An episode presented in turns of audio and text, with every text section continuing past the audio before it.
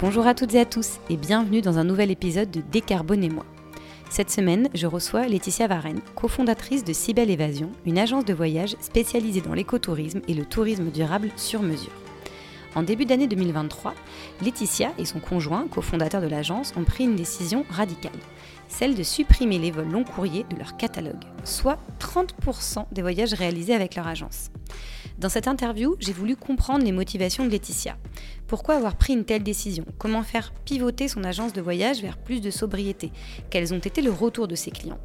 Ce que j'en retiens, c'est la volonté profonde de Laetitia de s'inscrire dans la trajectoire des accords de Paris. Comme elle le dit si bien, on ne peut plus se dire durable et continuer de proposer des voyages trop lointains. Avant de laisser place à ma discussion avec Laetitia, je tiens à préciser que cet épisode est proposé en partenariat avec l'ANCV, l'Agence nationale pour les chèques vacances, qui favorise l'accès aux vacances des salariés et des publics qui en sont éloignés par son action sociale. Vous pourrez d'ailleurs retrouver plus d'informations sur le site ancv.com. Belle écoute Bonjour Laetitia, merci beaucoup d'être sur le podcast aujourd'hui. Bonjour Charlotte. Bonjour. Je suis d'autant plus ravie de te recevoir que je pense que tu es une des rares agences de voyage à avoir pris une décision assez radicale, qui est celle d'arrêter euh, les vols long courriers. Mais avant de, rentrer un petit peu dans le vif du sujet, est-ce que tu peux te présenter, s'il te plaît, nous dire qui tu es, quel est ton parcours pro et comment tu en es venu euh, à la création de si belle évasion? Je crois savoir que tu es tombée dans la marmite du voyage juste après les études, donc euh, si tu peux nous en dire plus. Oui, je te remercie Charlotte pour ton invitation. Euh, alors effectivement, euh, bah, juste après mon BTS tourisme, euh, j'ai commencé à travailler dans le domaine du tourisme et j'avais même travaillé avant puisque j'avais démarré des saisons touristiques en office de tourisme avant d'avoir mon BTS. Donc effectivement, moi je suis, j'ai baigné dans le tourisme depuis toute petite puisque je suis, je viens de l'Aiguillon-sur-Mer, donc qui est une petite station balnéaire de Vendée euh, baigné donc par les flots touristiques euh, estivales euh, tous les ans. Donc c'est vrai que j'ai toujours été intéressée par le tourisme et c'est vrai que très rapidement j'ai eu l'opportunité de travailler à la fois en hôtellerie, en office de tourisme et puis en agence de voyage traditionnelle pendant sept ans.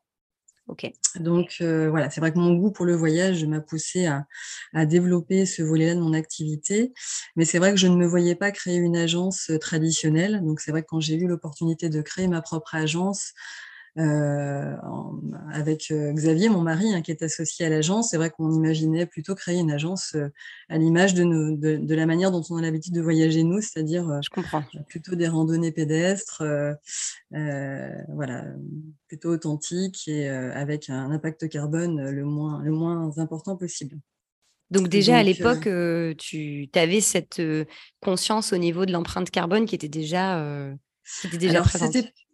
Ouais, c'était déjà présent, c'était pas aussi prononcé qu'aujourd'hui. C'est vrai qu'à l'époque, euh, euh, moi, ce qui m'avait le plus sensibilisé en ayant travaillé en agence traditionnelle, c'était euh, les flux touristiques qui étaient très importants. Et puis surtout, ce qui m'avait marqué, c'était d'observer que certains sites touristiques devaient être fermés à cause du tourisme de masse. Et là, je me suis dit, mais c'est pas possible. Qu'est-ce que je fais au quotidien dans mon métier? Euh, Voilà, je peux pas continuer comme ça. Euh, donc c'est vrai que hum, quand on s'est lancé, l'idée c'était vraiment de, de minimiser l'impact sur les ressources naturelles, de faire en sorte que euh, nos voyages permettent à la fois de découvrir un lieu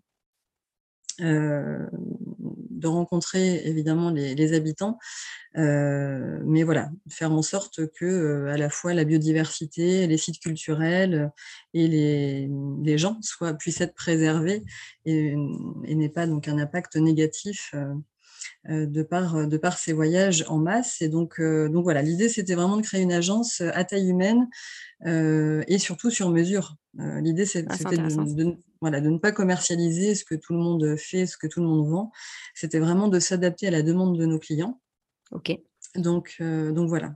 Parce que j'allais te demander quel type, euh, quel type de voyage un petit peu tu proposais, mais du coup, tu n'avais pas forcément d'exemple de, de, voyage. Tu attendais euh, derrière que le, que le client te fasse une demande et en fonction de ça, j'imagine que tu sélectionnais du coup des prestataires selon la demande, je dirais, avec des hébergements écotouristiques, avec des activités décarbonées. C'était ça un petit peu l'idée.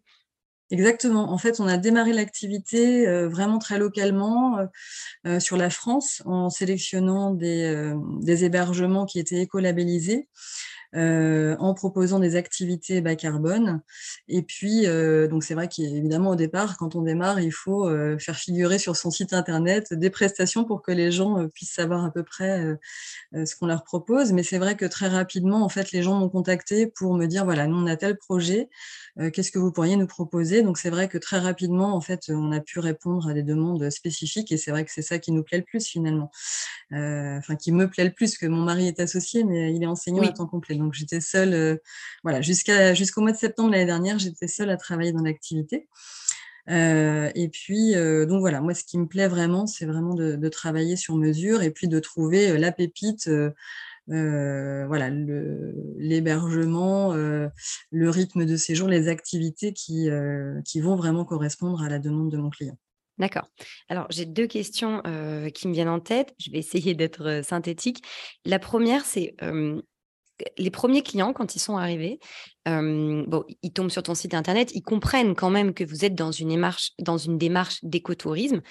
Qu'est-ce qui se passait si tu avais une demande d'un client qui ne te semblait pas spécialement raccord avec vos valeurs, tu vois? Est-ce que tu en as déjà eu au tout début? Et dans ce cas-là, qu'est-ce que tu faisais? Est-ce que tu les sensibilisais? Est-ce que tu leur disais, «Ben, je peux répondre à votre demande, mais plutôt de cette manière-là? Tu vois, comment tu ajustais pour pouvoir leur faire prendre conscience, tu vois, de, toute, cette, de toute cette démarche d'un tourisme un petit peu plus responsable alors, j'en ai eu au début, mais j'en ai encore maintenant. C'est-à-dire que euh, le bouche à oreille fonctionne très bien, donc c'est vrai que parfois les gens nous contactent parce qu'on leur a dit. Euh, euh, voilà, donc c'est vrai qu'on a cette chance-là d'avoir le bouche à oreille qui fonctionne bien, mais c'est vrai que du coup, on a des gens qui nous appellent sans nous connaître vraiment, qui savent qu'on travaille sur mesure et qu'on est en capacité de, faire des propositions personnalisées. Mais c'est vrai que la démarche environnementale, c'est pas forcément quelque chose qui est adopté par tous pour le moment.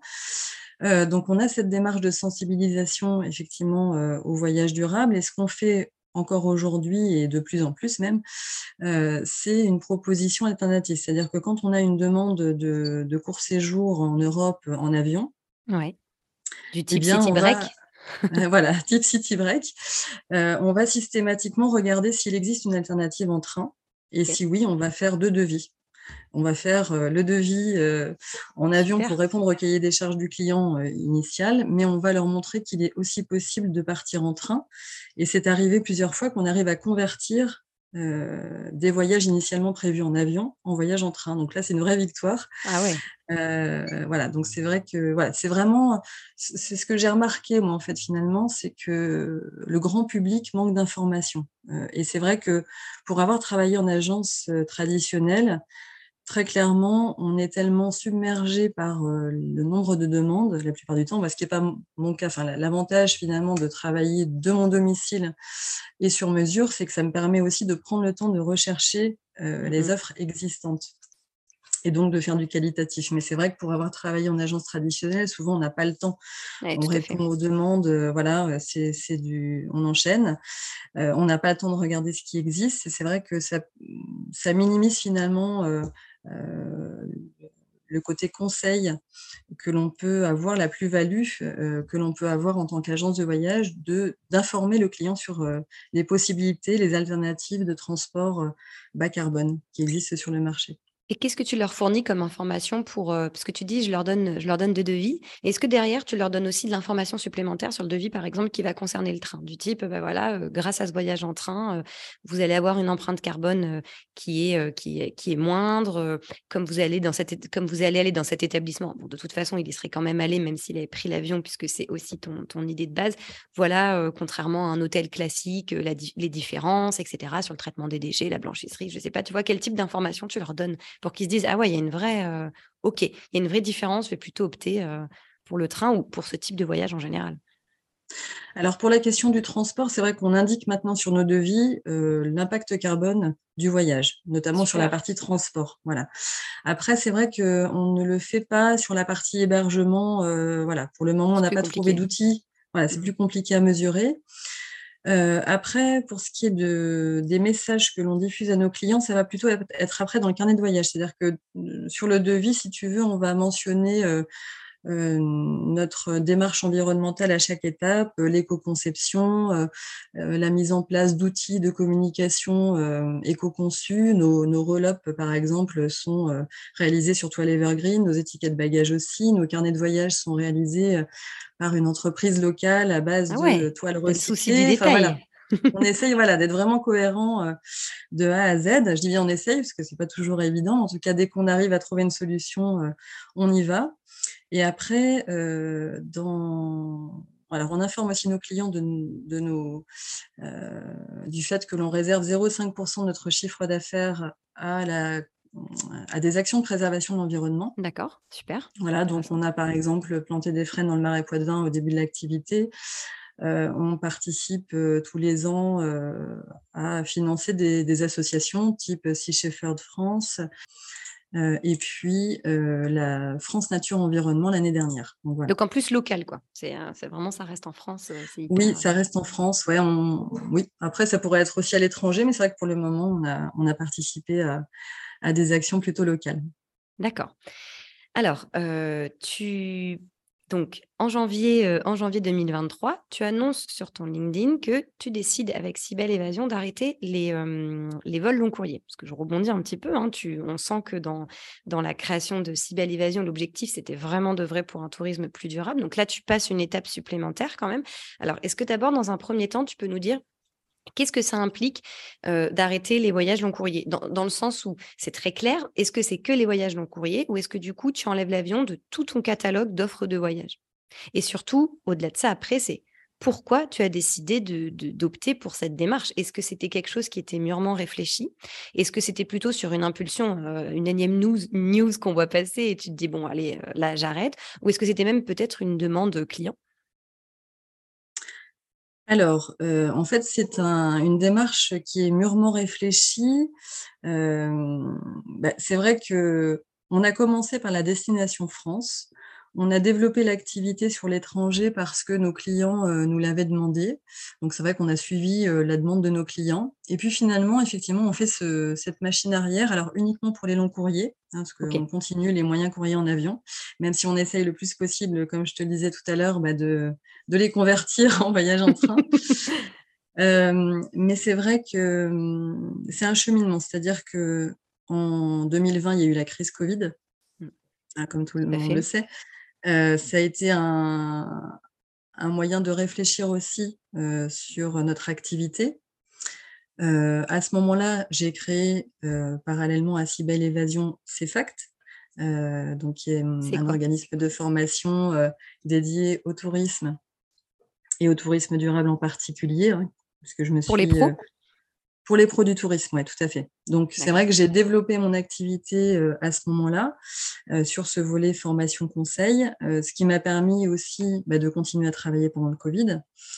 et c'est vrai que cette diversification de mon activité m'a permis, dans un deuxième temps, de d'avoir cette liberté aussi de choisir ce que j'allais pouvoir proposer à mes clients. D'accord. Euh, mais c'est vrai que l'impact carbone, euh, j'en ai vraiment pris conscience. Alors, ça a été un cheminement, hein, euh, on en a conscience depuis longtemps, mais c'est vrai que bah, je pense qu'on a tous subi les aléas climatiques voilà, l'été dernier. on a aussi les, quand même les rapports du GIEC 2021, 2020-2021 qui nous ont quand même rappelé quand même qu'on avait, enfin, que, que l'homme avait quand même un impact considérable sur l'environnement. Donc c'est vrai que voilà, mmh, j'ai participé aussi à la fresque du climat, qui est un outil pédagogique très intéressant pour prendre conscience des enjeux climatiques. Donc c'est vrai qu'il y a un moment où on se dit, OK, on s'affiche tourisme durable, mais à un moment donné, est-ce qu'on peut se permettre encore de proposer des voyages long courrier? Sachant que pour rappeler un ordre de grandeur quand même, la France s'est inscrite dans un objectif de neutralité carbone en 2050 et que euh, dans, le cadre de cet objectif-là, on, est censé atteindre chaque habitant, euh, chaque individu en France, euh, donc 2 tonnes de CO2 par an pour toutes les prestations consommées par an. Donc voilà, 2 tonnes de CO2, c'est un aller-retour Paris-New York. clairement. voilà, tu te dis, je peux pas quoi, je peux plus bah, proposer. C'est qu'à un moment donné, voilà, il faut que le, voyage reste exceptionnel. Et c'est vrai que moi, je me dis, en tant que produit tourisme, on a peut-être cette mission de proposer des alternatives et de dire qu'il existe d'autres manières de se dépayser que de vendre du rêve à l'autre bout de la planète. Hyper on a des on a des pépites pas très loin de chez nous et peut-être que notre mission, effectivement, ça va être de valoriser ces pépites, euh, de valoriser les transports en commun, les transports bas carbone qui existent euh, près de chez nous. Euh, et finalement, d'être dans cette démarche d'accompagnement de nos clients à la transition écologique. très clairement, au regard des chiffres aujourd'hui, on sait que demain, il va falloir changer nos pratiques. Donc, plutôt que d'attendre les contraintes, on préfère le faire de manière volontaire. Il y en aura forcément. il y en aura forcément. Donc, euh, moi, je me dis que voilà, moi, je, pense qu'effectivement, euh, on a ce, rôle de, de, conseil, d'accompagnement euh, dans une pratique touristique plus responsable. Est-ce que depuis que tu as pris cette décision, tu as entre-temps des clients qui t'ont appelé pour des voyages long courrier, à qui tu as dû dire non? Et si c'est le cas, quelles ont été leurs réactions? Oui, alors c'était très drôle d'ailleurs parce qu'en fait, comme c'est une décision que j'ai prise et qu'on a prise conjointement avec mon mari bah, l'année dernière, j'avais prévenu mes clients euh, fidèles. Quand ils commençaient à me parler de leur projet 2023, euh, je leur disais attention, on arrête les longs courriers. Donc c'est vrai que là, pour ces destinations-là, on ne pourra pas. Et c'était assez drôle parce que je me souviens d'un client qui m'a dit mais, euh, mais alors ça veut dire que si on a un projet long courrier, on ne pourra pas passer par vous? Eh ben, eh non. non, non. Donc c'est vrai que se pose la question de ben voilà ce, que vont faire ces clients-là. Alors c'est vrai que j'ai la chance d'avoir vraiment des clients fidèles qui sont aussi à l'écoute euh, de notre démarche euh, et c'est vrai qu'on sent aussi de les comités d'entreprise avec lesquels on travaille, on sent que collectivement il y a quand même une, une grosse sensibilité, sensibilité pardon, euh, grandissante pour euh, les transports bas carbone. Donc c'est vrai que quand c'est possible, les gens quand même préfèrent prendre le train quand ça leur permet quand même de passer un minimum de temps sur place et que les horaires sont convenables. Euh, donc voilà, et c'est vrai que oui, effectivement, j'ai dû refuser là cette année. J'ai eu des demandes, j'ai eu des demandes pour l'Asie, j'ai eu des demandes pour l'île Maurice. Euh, voilà, donc j'avais déjà l'habitude de refuser des choses avant, puisque quand on me demandait euh, un paquebot de croisière, euh, je disais non déjà avant, mais là je, dis, non aussi pour, pour les longs courriers. Et qu'est-ce que cette, quel est ton sentiment quand même, parce que c'est les débuts du coup d'une nouvelle, je dirais, d'une nouvelle ère hein, pour, pour ton entreprise, et quand même, est-ce que ça te provoque quelque chose de, devoir refuser, tu vois? Ou est-ce que tu te dis, bah non, oui, bien sûr, du coup, c'est un business un peu, un peu de perdu, entre, guillemets, entre guillemets, dans le sens où finalement, oui, c'est un business peut-être de perdu, mais derrière, c'est bon pour la planète. Donc, je peux être fière un peu de, ce que je fais, tu vois? Qu'est-ce que ça te provoque, toi, de ce, type de, refus? Bah, En fait, je, dans, la mesure où c'est une décision qui est prise depuis de longs mois, c'est vrai que si je ne regardais que les chiffres, oui, je pourrais me dire: «Ah bah zut, oui, peut-être que j'aurais pu m'offrir ça avec ce chiffre d'affaires», mais je n'ai pas du tout ce raisonnement-là, en fait. Je je me dis: «C'est chouette, je suis en accord avec mes valeurs et si je pouvais aller plus loin, je pourrais l'être encore plus». tu vois ce que je veux dire? C'est tout à fait. c'est la satisfaction d'être en alignement avec, avec, bah, nos idées, quoi et puis, de me dire que si ça peut en plus euh, ouvrir l'esprit de nos clients à une réflexion. Et pourquoi pas à mes pères, euh, puisqu'effectivement, tu m'interviews aujourd'hui. donc, je me dis, effectivement, peut-être que ça peut faire réfléchir. Euh, bah, tant mieux. Voilà. Mais en tout cas, c'est vrai que non, moi, je suis satisfaite et je n'ai aucun remords. Donc après, on pourra prendre rendez-vous dans un an, on pourra reparler. Bien sûr, pour, faire le point et voir ce qu'il en est. Non, mais alors j'avais une deuxième question, peut-être plus axée business, mais est-ce que ça se prépare une décision comme ça? Tu vois, quand tu lances une entreprise, tu fais un business plan. Et là, finalement, ton entreprise, elle, elle pivote un peu. puisque je ne sais pas quelle était la part des vols long courriers dans ton, dans ton chiffre d'affaires précédemment, mais du coup, tu as quand même une partie qui, qui se perd, mais qui va peut-être se retrouver ailleurs, hein, parce que peut-être que du coup, tu as des clients qui vont plus opter pour, pour des voyages locaux ou en Europe, et donc tu vas retrouver ça ailleurs. Mais est-ce que du coup, ça, ça se, ça se prépare? Est-ce que tu refais un, un, espèce de nouveau business plan où tu te dis, bon, bah, du coup, je vais avoir une perte là, etc., tu vois, d'un point de vue financier? Ouais. Alors effectivement, c'est vrai que c'est important comme question parce que ça se prépare comme, comme mutation. alors, en 2022, les voyages long courrier représentaient 30% de mon chiffre d'affaires. Ah, quand même. C'est un peu, c'est énorme. c'est non négligeable. c'est non négligeable. Mais parallèlement à ça, euh, comme je te le disais tout à l'heure, j'ai aussi développé euh, mon organisme de formation euh, qui, qui se développe bien. Donc c'est vrai que ça m'a permis finalement d'anticiper ce virage-là.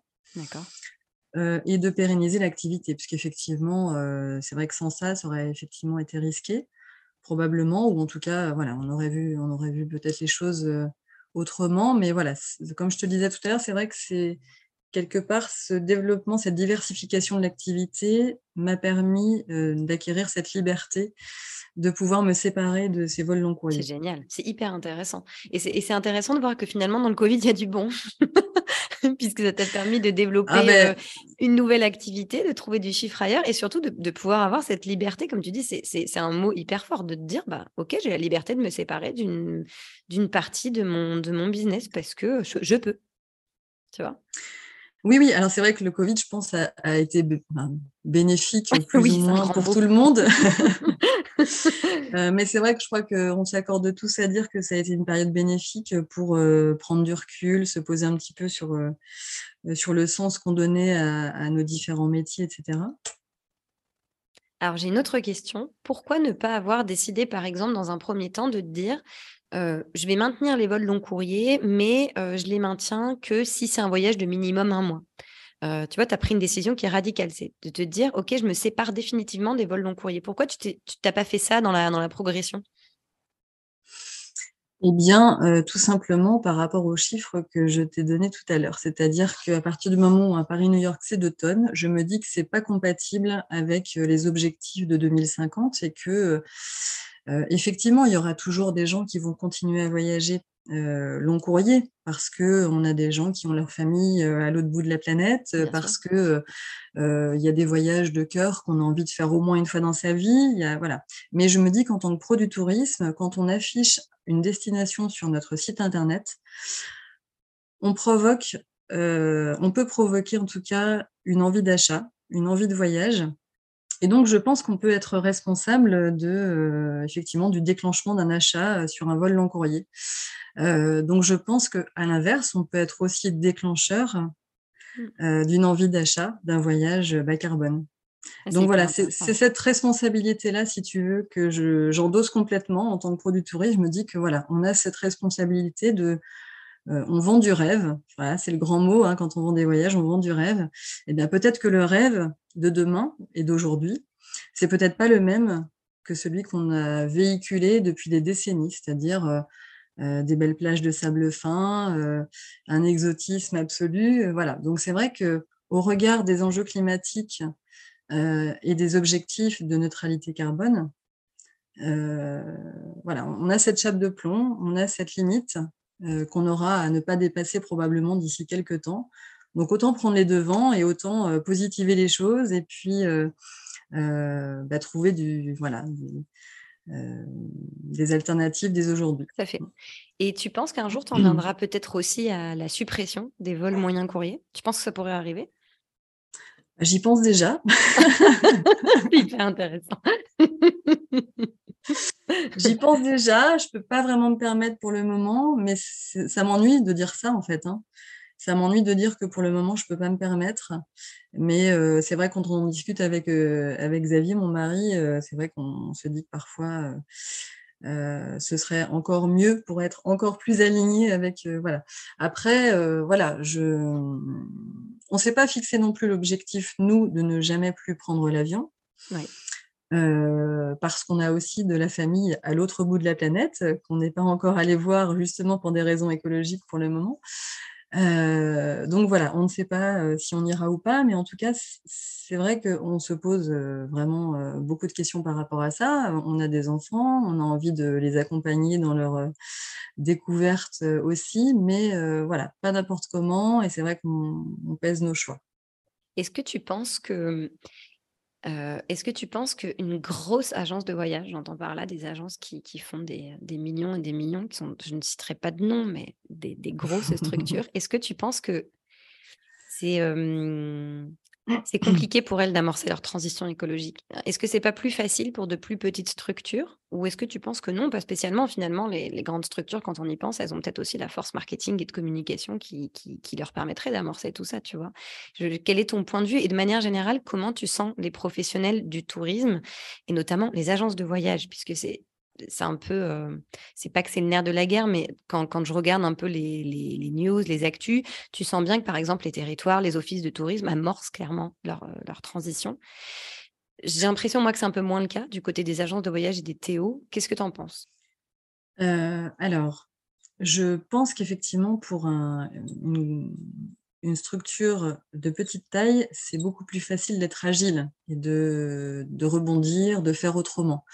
Euh, pour avoir travaillé en agence traditionnelle, je sais qu'il y a des, euh, des contrats de partenariat qui sont établis sur 5 euh, à 10 ans. Ah enfin voilà, il y a, des, il y a des, contrats de longue durée qui sont établis et qui, qui scellent un petit peu euh, les méthodes de travail de certains organismes. Donc c'est vrai que euh, effectivement, euh, les grosses machines peuvent peut-être plus difficilement, ou en tout cas moins rapidement, changer leurs pratiques.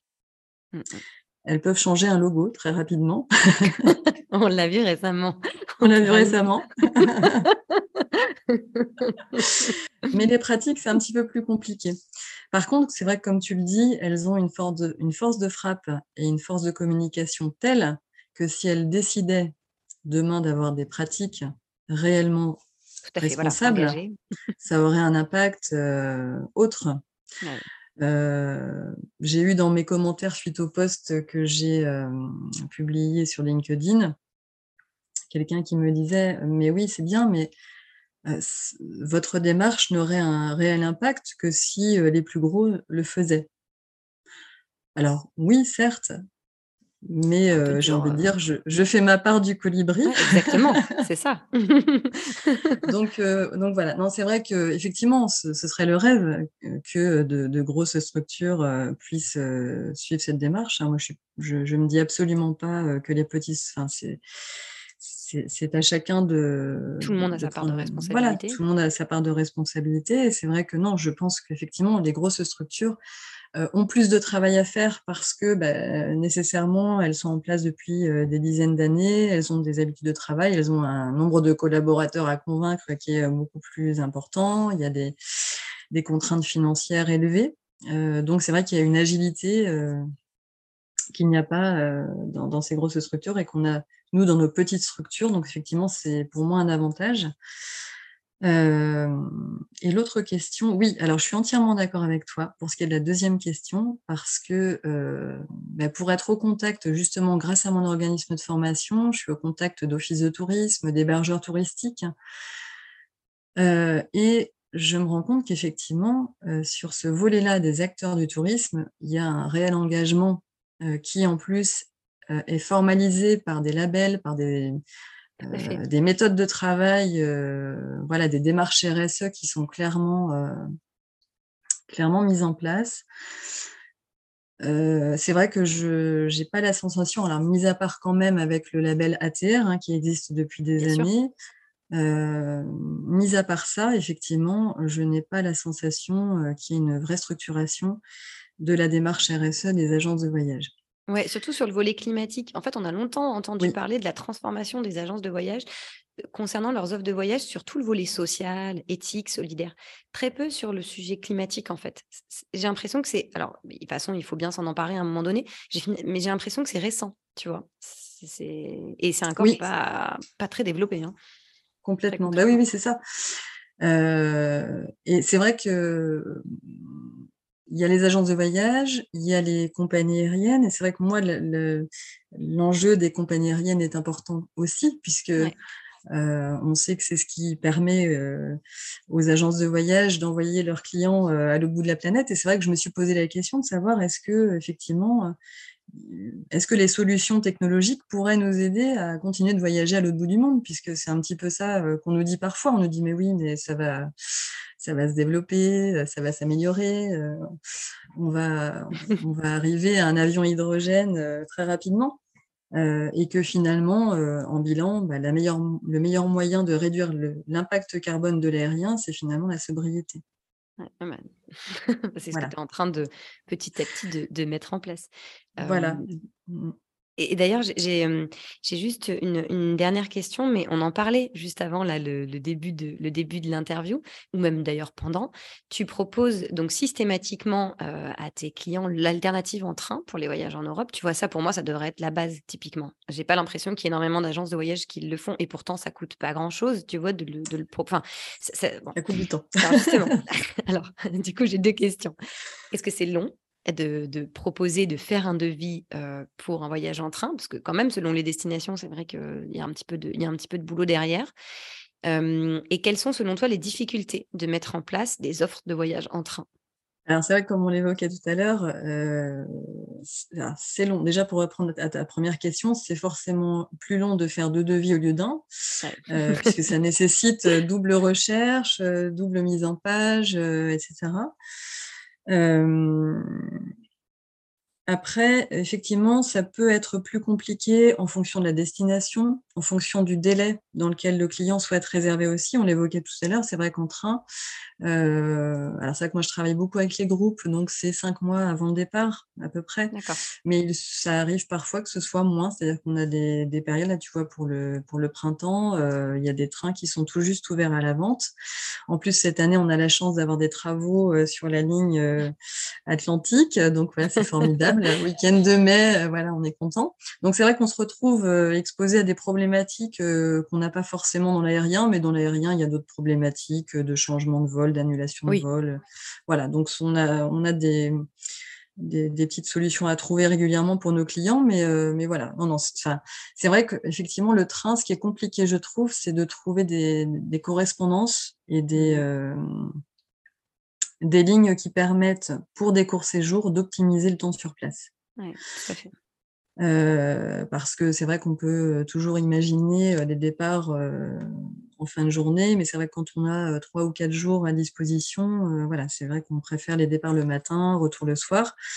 alors, à contrario, j'avais fait une étude comparative il y a quelques années, puisque on est basé à côté de Poitiers, on a un aéroport à Poitiers, et on avait fait la comparaison entre un court séjour Poitiers-Londres. Euh, en train et en avion.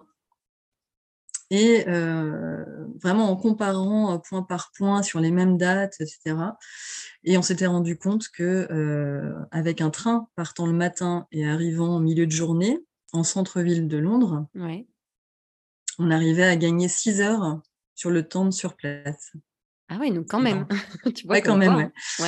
sur, un week-end, sur un week-end, bah, on gagne une demi-journée, quoi, euh, avec un temps de, un confort de voyage qui est quand même plus important. Euh, voilà, des transferts en moins puisqu'on arrive en centre-ville plutôt que d'arriver euh, à l'extérieur de la ville. Voilà, mmh donc, donc voilà, il y a quand même un une multitude d'avantages. et puis en termes de tarifs, c'était sensiblement la même chose. Ah, c'est ça, c'était ça ma question que j'allais te demander. Tu vois, si au niveau des tarifs, les voyages que tu proposes en train sont, plus chers ou finalement ça dépend? Finalement, ça dépend aussi, Ça dépend. La date de réservation, de plein de, tu vois, plein de facteurs. oui, complètement. Et, quand c'est plus cher, est-ce que tu as déjà quand même eu des clients qui se sont dit, bah ok, c'est plus cher, mais finalement, allez, j'opte quand même pour le train. Elle a raison, pour des questions environnementales, c'est mieux, allez, j'y vais. Oui, bah typiquement, là, effectivement, un comité d'entreprise qui souhaitait partir à Londres, euh, c'était plus, enfin, c'était plus avantageux de partir en avion, mais euh, très clairement, le confort du voyage, le fait de stationner euh, son véhicule à la gare et puis de voilà d'avoir ce cette arrivée en plein centre de Londres, c'est vrai que ça, ça fait pencher dans la balance. Donc, non, non, on était ravis. Mais c'est vrai que le, le, facteur prix est parfois dissuasif et souvent même. Donc, c'est vrai que, mais ça fait partie des, j'ai envie de dire, des, des freins à lever. C'est-à-dire qu'on a tendance, mais tous, hein, à sélectionner, à faire nos choix par rapport à la dimension économique. Mais c'est vrai que quand on, quand on intègre la dimension climatique dans nos choix d'achat, on se rend compte que le, finalement, le critère prix est secondaire. C'est-à-dire que quand on a les moyens de partir en vacances, quand on a les moyens de partir en week-end, etc., est-ce que 20, 30, 50 euros, est-ce que c'est vraiment si important que ça? Alors je dis ça, euh, voilà, évidemment, il y a des personnes qui malheureusement n'ont pas les moyens de partir en vacances et pour ces gens-là, euh, on comprend que ce soit euh, compliqué. Mais voilà, on travaille aussi parallèlement, justement, je, le volet social me fait penser à, un dispositif auquel on participe, c'est le dispositif des vacances pour tous de la ville de Poitiers. D'accord, ah, c'est super ça. Voilà, qui est un dispositif vraiment super effectivement qui permet aux personnes qui n'ont pas les moyens de partir en vacances bah, de partir sur le principe de d'une participation forte de la collectivité et d'une participation très symbolique du, participant. Donc c'est vrai que ça permet effectivement à un certain nombre de poids de vin de partir sur une journée, deux jours euh, ah, une semaine en vacances. Donc c'est vrai qu'on est ravis de collaborer avec la ville de Poitiers pour ça. je comprends. Bah écoute Laetitia, merci beaucoup en tout cas pour, euh, pour ton intervention. C'était vraiment euh, très intéressant, très enrichissant j'imagine aussi pour euh, les professionnels qui, qui nous écoutent. et puis merci aussi pour ta, ta transparence, hein, notamment au niveau de, de ton business, de ce que ça représente pour toi, de, de ce que ça t'a coûté, etc. Donc merci et, et puis je te souhaite une belle continuation. Merci beaucoup Charlotte, à bientôt. À bientôt. Et voilà, c'est déjà la fin de cette discussion avec Laetitia. J'espère qu'elle vous aura inspiré et peut-être donné la volonté et la motivation nécessaires à sauter le pas vers des voyages plus sobres. Si vous souhaitez réagir ou retrouver les liens dont nous avons parlé dans l'épisode, retrouvez-nous sur ewewigo.fr sur la page podcast. Pour être informé des prochains épisodes, rejoignez notre page LinkedIn EWeWeGo et retrouvez le podcast sur Deezer, Spotify, Apple Podcast et notre site internet ewewego.fr. Et n'hésitez pas à me mettre 5 étoiles sur le site Apple Podcast. À très vite